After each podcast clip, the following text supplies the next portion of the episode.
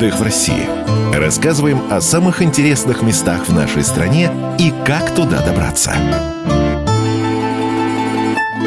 Пробовали вы когда-нибудь щучью икру с фермерской сметаной и пудрой из белых грибов? Крем из лисичек с брусникой, каштановым медом и снегом из облепихи. Или филе оленя с копченой свеклой и мини-пельменями из репы с уральским кедром. А может быть царскую рыбу со свинскую селедку, которую коптят прямо на вашем столе на можжевеловой ветке. Ели ли вы когда-нибудь настоящие уральские пельмени из трех видов мяса? Шанги с картофелем или брусникой? Если нет, приглашаем в Свердловскую область. Шеф-повар ресторана уральской кухни «Зверобой» Николай Семенов привык удивлять удивлять гостей из разных регионов и стран необычными уральскими блюдами.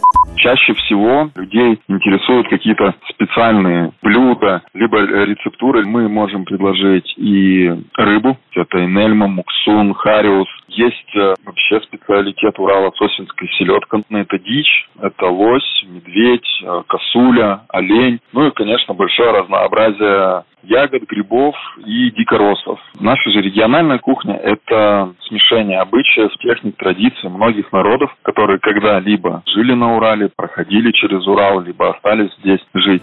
Гастроэксперт и ресторанный критик Глеб Соловьев подтверждает, уральская кухня состоит из национальных кухонь 120 народностей, проживающих на территории Свердловской области. Многие народности могут претендовать на те или иные блюда, но все же есть те, которые точно считаются уральскими.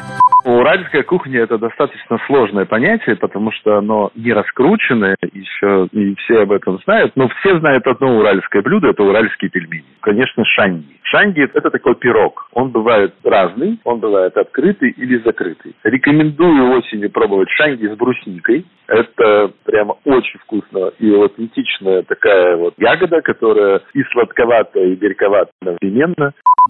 Блюда уральской кухни можно найти практически в любом заведении общепита. Уральские пельмени, шанги и морс из облепихи подают даже в придорожных кафе в глубинке. В ресторанах Екатеринбурга регулярно проходят специальные дни уральской кухни. Летом проходит фестиваль уральской кухни, а турфирмы предлагают гастротуры.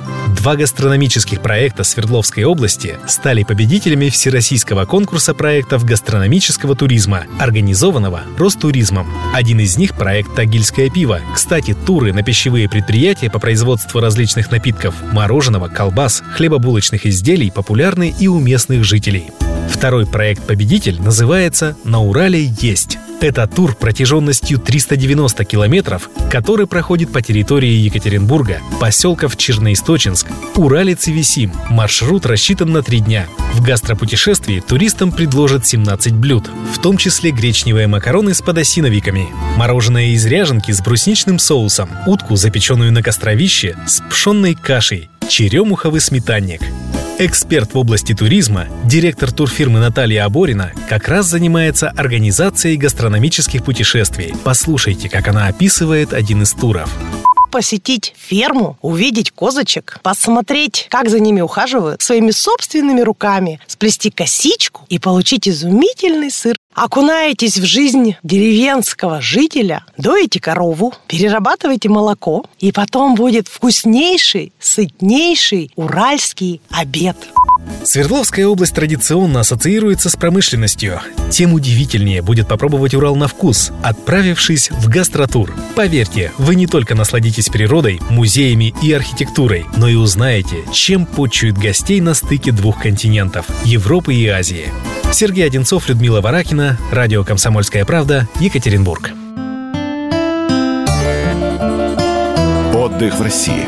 Рассказываем о самых интересных местах в нашей стране и как туда добраться.